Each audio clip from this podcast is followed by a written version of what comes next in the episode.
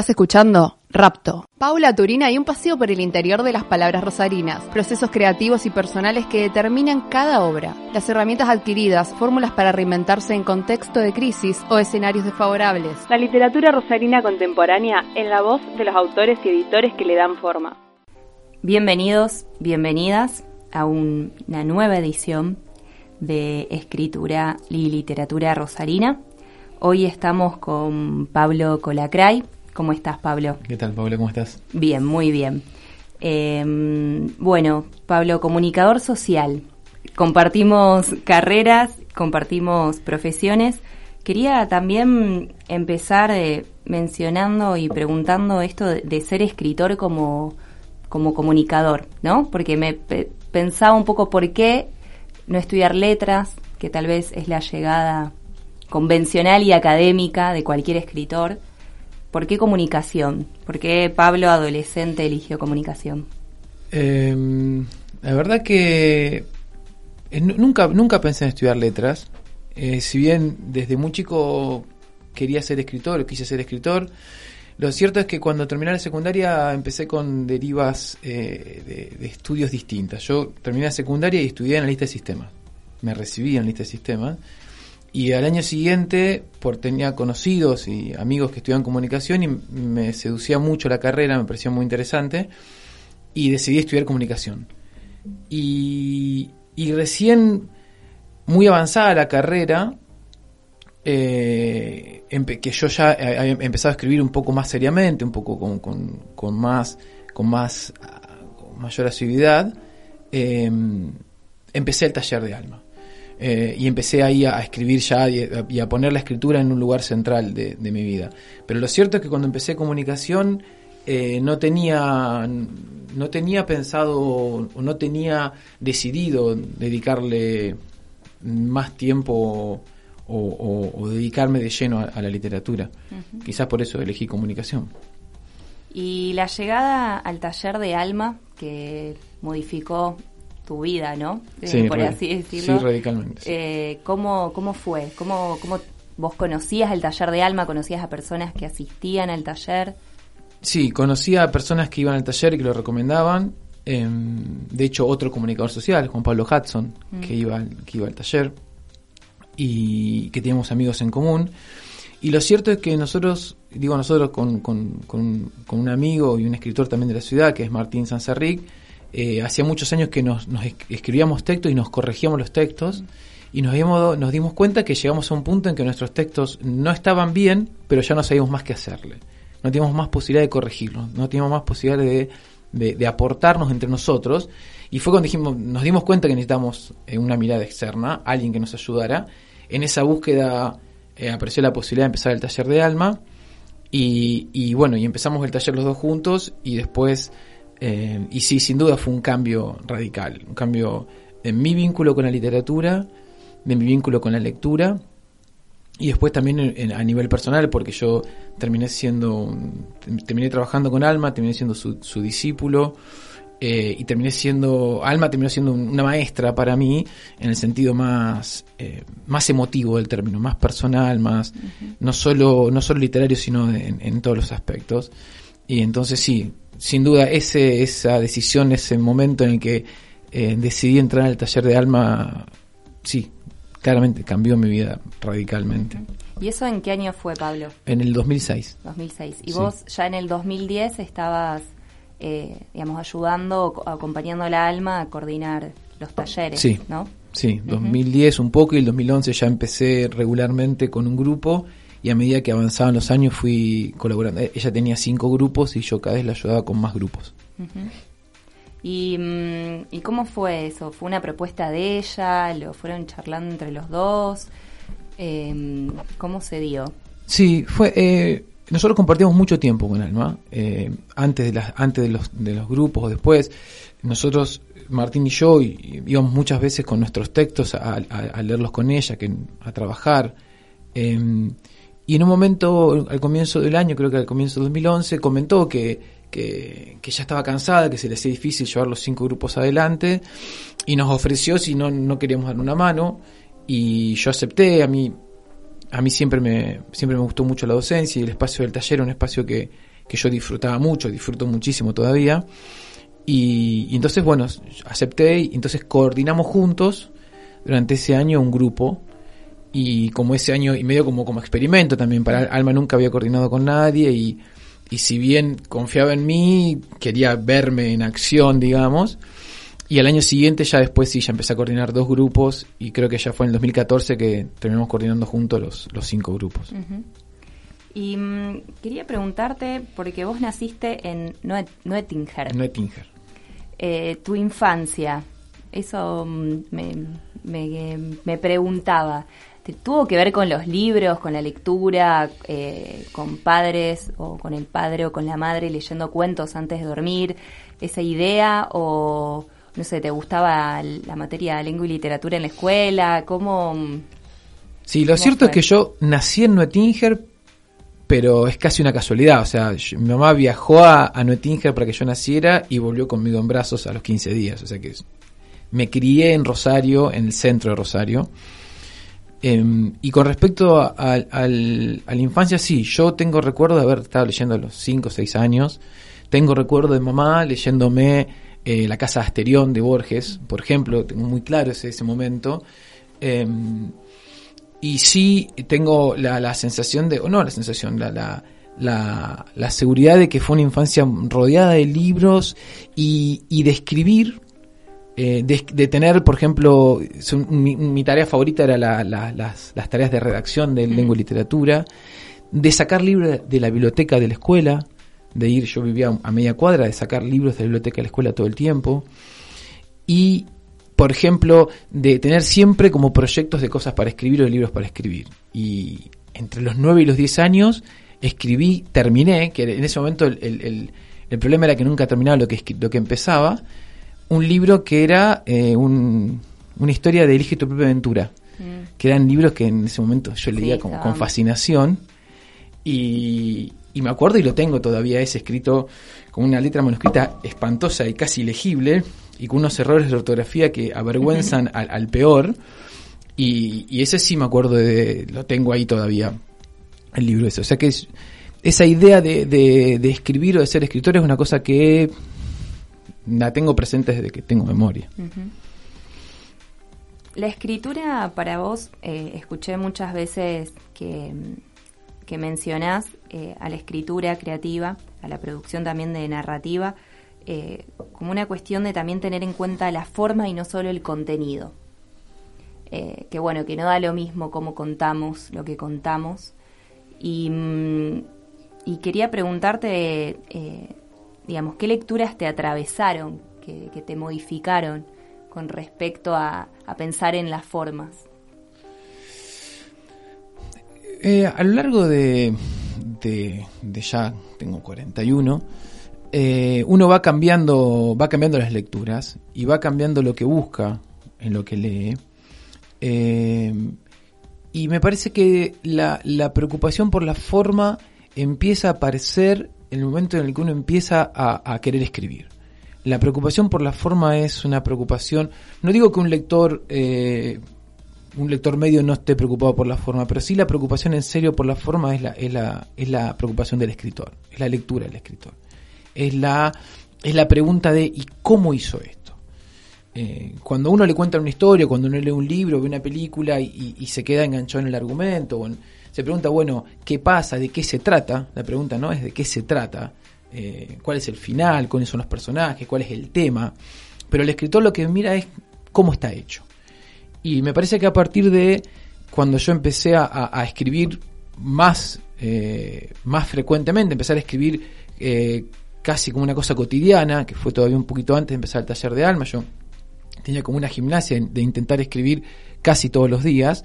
Cuando uno va hacia la escritura empieza la preocupación por la forma y empieza a leer textos de otra manera porque empieza a ver, bueno, qué es lo que me interesó de este texto o cómo, o esto que yo tengo para contar, esto que me interesa transmitir, cuál es la mejor forma de, de, transmitirlo, de hacérselo llegar a un lector. Y ahí la pregunta por la forma es, es fundamental.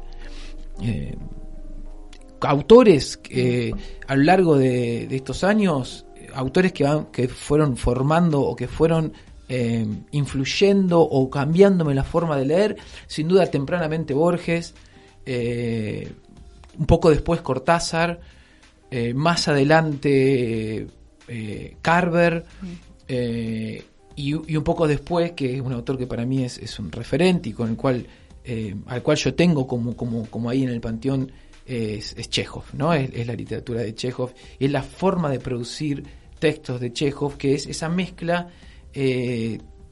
tan, tan especial que consiguen los grandes escritores, que es, esa, esa mixtura entre forma y contenido que uno siente que, bueno, acá no, no, esto no se puede decir de otra manera.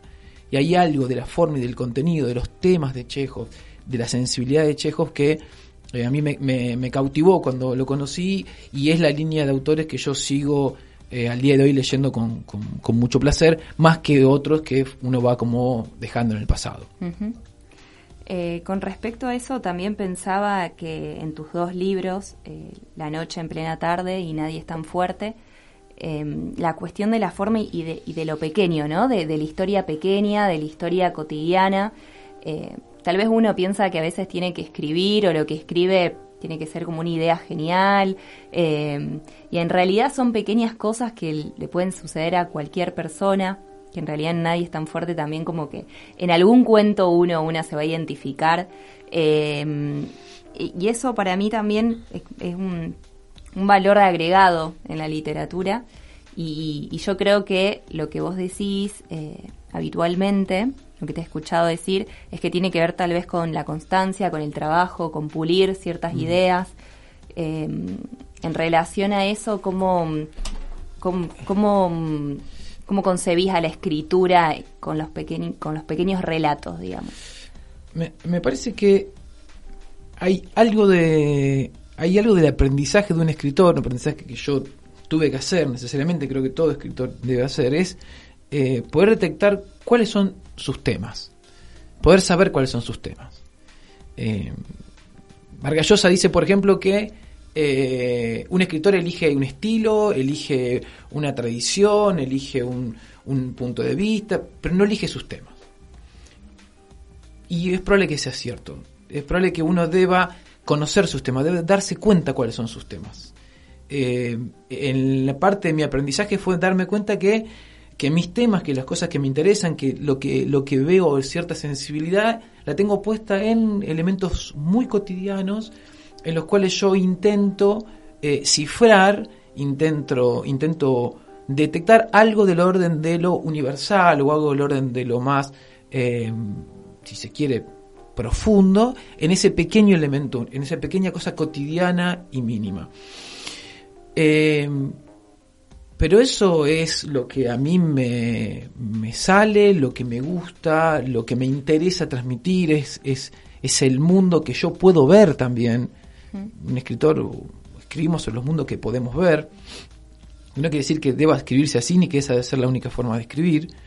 Tampoco quiere decir que yo vaya a escribir siempre así, ¿no? Digo, en estos dos libros que, que, llevo escritos y publicados, eh, sí hay, eh, es como una, hay como una temática común que es como un mundo común, que es el mundo de lo cotidiano, de lo mínimo, de la anécdota eh, casi intrascendente, que se vuelve trascendente o se vuelve importante, o intenta al menos el texto, a partir del, mero texto, a partir de, la construcción del cuento. Ahí hay, como una cosa muy de género, yo trabajo mucho con el género cuento, y es el cuento el que finalmente termina dándole ese, espaldarazo, ese, eh, ese, ese, ese sentimiento de cierta profundidad que aparece en el texto. Hay algo, y ahí sí es es, es algo eh, que sucede absolutamente y solamente en la forma.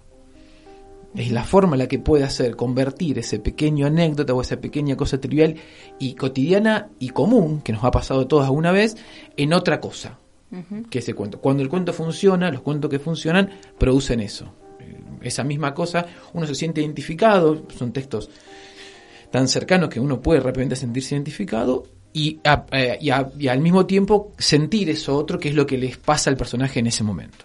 Cual. Y vos, Pablo, escribís narrativa. Eh, estos dos libros son de cuento. Sí. Eh, y pensaba también cómo es tu acercamiento a la poesía. Si lees poesía, si escribiste en algún momento. Al principio creo que casi como todos, alguna vez escribí poesía. Eh, por suerte esos documentos no los tiene, no los tiene nadie, ni nadie nunca los va a ver.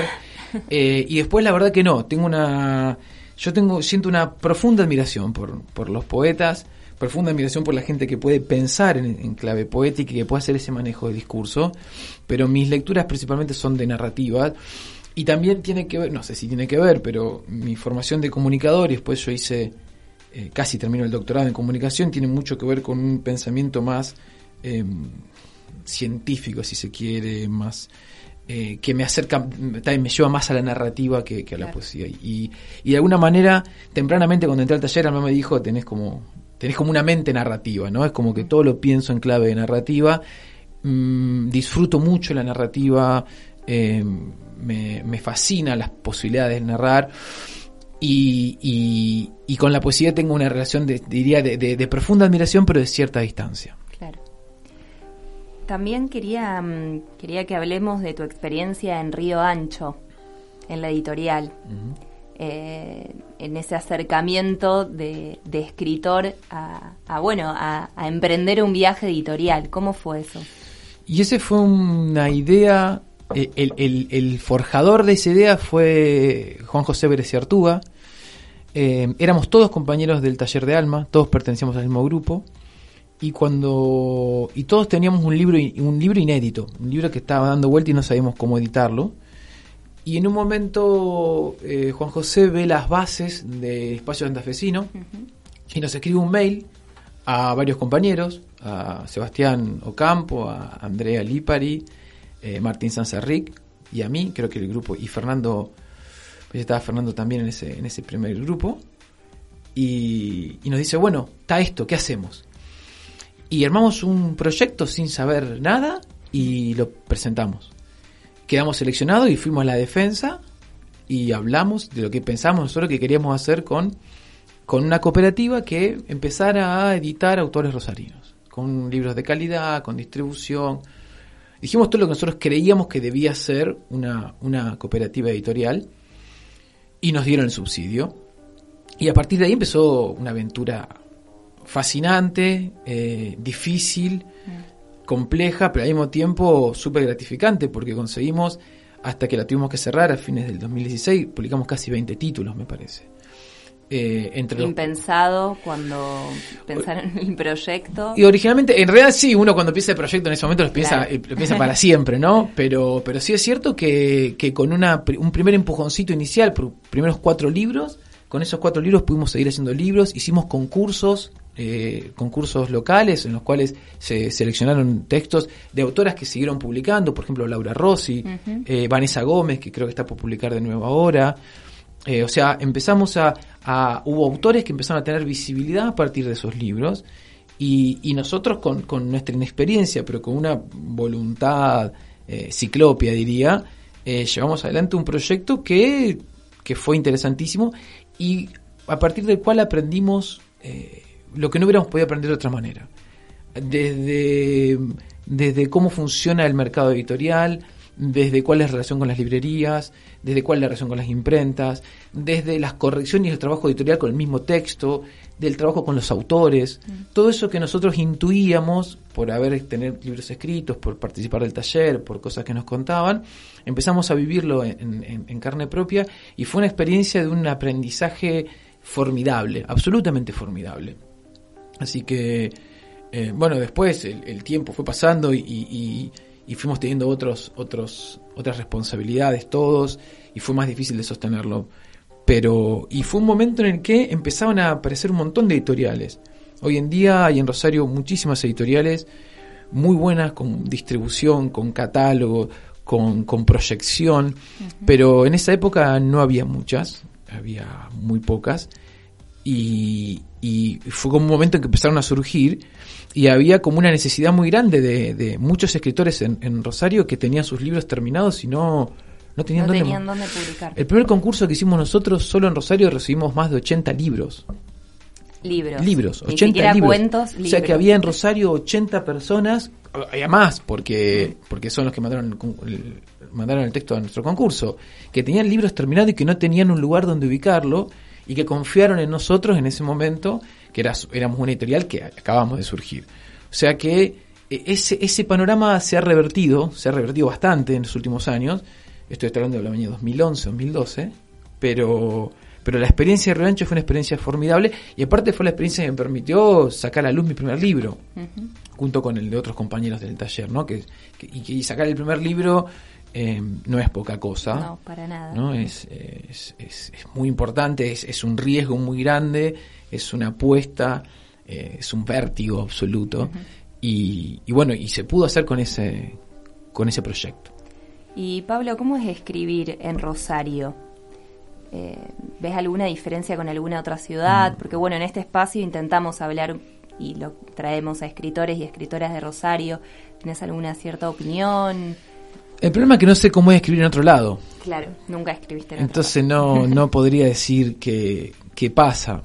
Sí, lo que pasa es que, bueno, eh, entre los escritores y las escritoras, yo sé que vos tenés muy buena relación con Javier Núñez, Fede Ferrollaro, hay como una idea también de, hacer actividades en conjunto. Sí.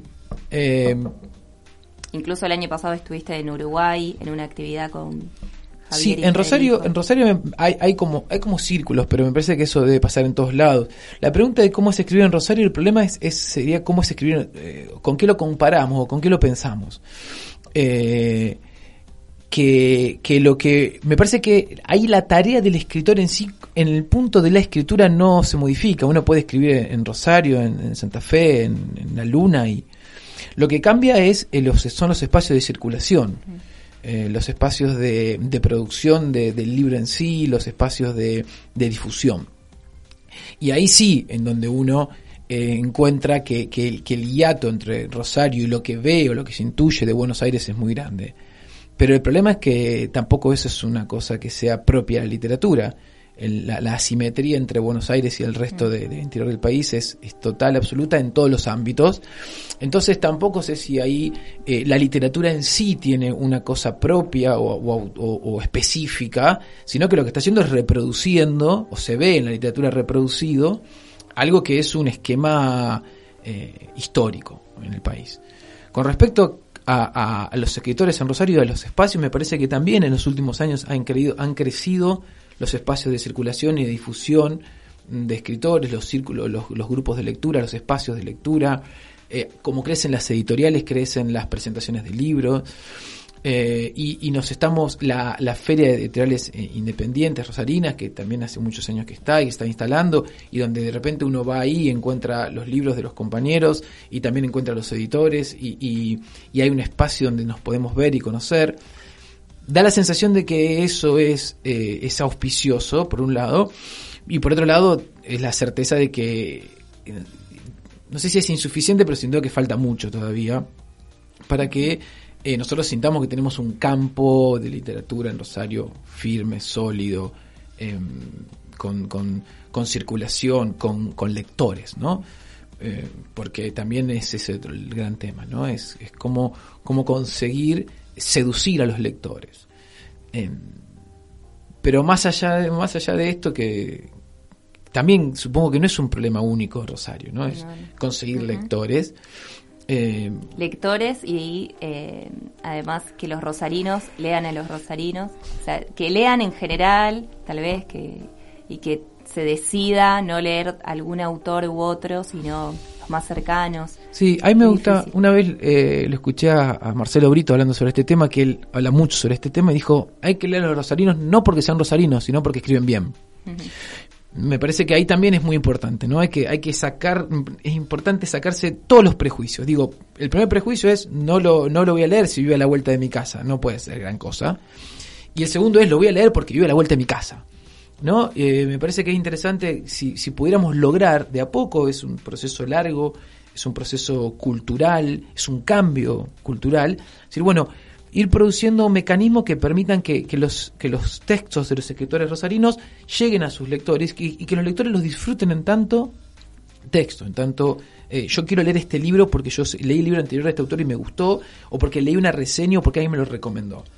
eh, y no tanto porque es rosarino, ¿no? Me parece que el chauvinismo ahí no, no suma nada, al contrario, nos, nos perjudica porque nos vamos convirtiendo en, una suerte de gueto, un círculo cerrado, en donde sí, nos leemos entre nosotros, nos decimos que somos buenísimos, somos geniales, y en realidad no estamos produciendo buenos textos, o no tenemos la posibilidad de, de arriesgar con los textos. Ahí creo que, que es un... Es un sin duda es una deuda pendiente, pero también es algo sobre lo que se está trabajando fuerte en Rosario. Se está trabajando fuerte, fuerte de los escritores, de los editores. Eh, seguiremos. Eh, me parece que ahí es fundamental ocupar todos los espacios posibles, este espacio que estamos charlando acá y todos estos espacios de, de bueno, de provocar la curiosidad. Me parece que hay ahí, ¿no? Que, el lector tenga una curiosidad y esto, ¿no? Y una vez que lo lea después ya discutir sobre, sobre eso. Eh, esa es como una, una expectativa y algo que uno que uno a lo que uno aspira, ¿no? Que haya así un público curioso, ávido. ¿Y ¿Qué puede pasar acá? ¿no? ¿Y qué, puede escribir este? Y que viva la vuelta en mi casa es más o menos importante. Es más importante ver qué, está, qué es ese texto. Animarnos a recomendarnos entre nosotros, animarnos a criticarnos entre nosotros para poder escribir cada vez mejor y que nuestros textos sean cada vez más potentes. Tal cual. Y mm, para ir terminando, eh, quería ir eh, mencionar esto del tema de tu escritura y tu último libro, Nadie es tan fuerte, eh, el hecho de, mm, de, crear atmósferas. me parece que la importancia también de la literatura y la narrativa de ciertos cuentos, volviendo un poco a lo que hablábamos sobre, no sé si una sencillez en el lenguaje, pero a veces quitar la idea de que para escribir hay que hacerlo con palabras muy complicadas o que directamente no usamos en la cotidianidad. Me acuerdo de algún comentario como allí en vez de ahí, por, qué usar allí si en realidad estamos usando ahí. Em, y me parece que eso, por lo menos, eh, creo que, que, es un detalle en tu escritura que quería mencionar y que se puede se da también en, en, el, en tu experiencia en el taller como profesor del taller, ¿no? Como mm, personas que llegan creyendo que hay que escribir de una forma y, no es necesariamente esa. Sí, eh, diría esto, no, no, hay, no, hay, no es necesaria ninguna forma a priori de escribir. Creo que lo... Eh, voy, a, dividir la, respuesta en dos, si te parece. Em, creo que lo que hay que saber, en tanto coordinador, lo que yo intento eh, comunicar a, la gente que viene al taller es, hay que tratar de ser lo más honesto posible con la literatura.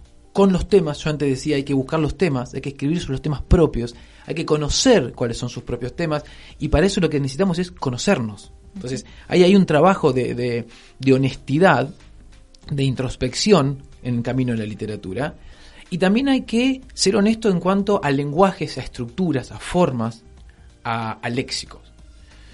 Hay escritores que tienen léxicos muy complejos, estructuras muy complejas y que les son absolutamente propias. No las están forzando.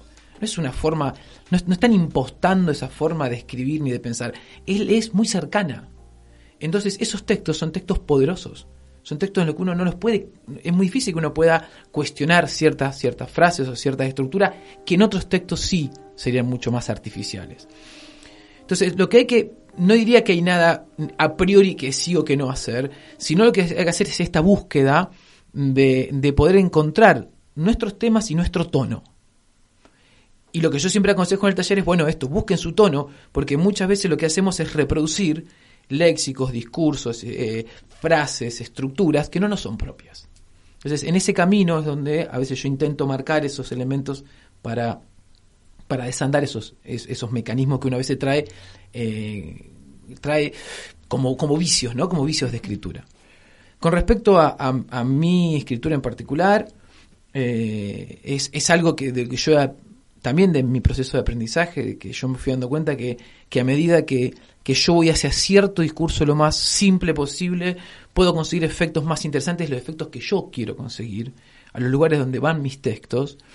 Y, intento trabajar de forma tal que, que, el cuento siempre parezca simple, que siempre parezca que lo puede escribir cualquiera de cualquier forma, es más, que parezca que no está ni muy corregido, em, y tratando de que, el lenguaje sea de lo más cotidiano posible. En algún punto, si voy a hablar de historias cotidianas, si voy a contar historias mínimas, si voy a hablar de un mundo muy cercano, quiero, busco, me parece que se adapta a eso un discurso, un lenguaje y un léxico y ciertas estructuras que tengan también esa sencillez o a veces esa aparente sencillez, ¿no? Hay la simpleza muchas veces es un efecto más que eh, una, una, simple improvisación o una simple eh, o, una falta de corrección, es un efecto. Y, yo en, los textos en general me gusta pensar que, que, el, texto está puesto ahí como así para pasar desapercibido. Me gusta pensar que un, texto, en general los textos míos uno se queda más con esto vos decías de la atmósfera. Uno es mucho más, es más probable que uno recuerde mucho más una atmósfera que una frase mía. o, que, o que una adjetivación, o que una descripción no, no, está puesto el énfasis ahí. En realidad, todo eso está en función de producir lo otro, que para mí es fundamental en los textos que escribo, que es la atmósfera. Eh, al ser textos tan mínimos, sin atmósfera no, no funcionan. Entonces yo subordino a la atmósfera muchas de las otras cosas y, es como una, una decisión, una decisión, no es como, es una decisión que, me hace muchas veces sacar frases que quizás me gustan o palabras que, pero que me parece que, lo fundamental es la atmósfera, lo fundamental es, meter al lector en ese lugar y que ya en momentos se olvide de que está leyendo y empiece a vivir lo que está viviendo ese personaje. Y mi forma de llevarlo es esa. No es que sea la única, ¿no? Uno puede escribir, leer escritores que hacen cosas totalmente inversas y producen efectos parecidos. Pero bueno, es como decía antes, ¿no? El camino por el cual hasta ahora vengo recorriendo la literatura es este y, es el lugar donde me siento cómodo y donde disfruto hacerlo. Bien. Y mm, para ir terminando, quería preguntarte un libro que recomiendes, un libro recomendado, difícil, muy difícil, no lo tenías preparado. Em, algún libro que, que pienses que es imperdible que una persona no lea en esta vida. Y la otra era, em, ¿a quién le regalarías un libro tuyo? Si tendrías que elegir alguna persona, ¿a quién se, la, se lo regalarías? Las dos es difícil, ¿eh?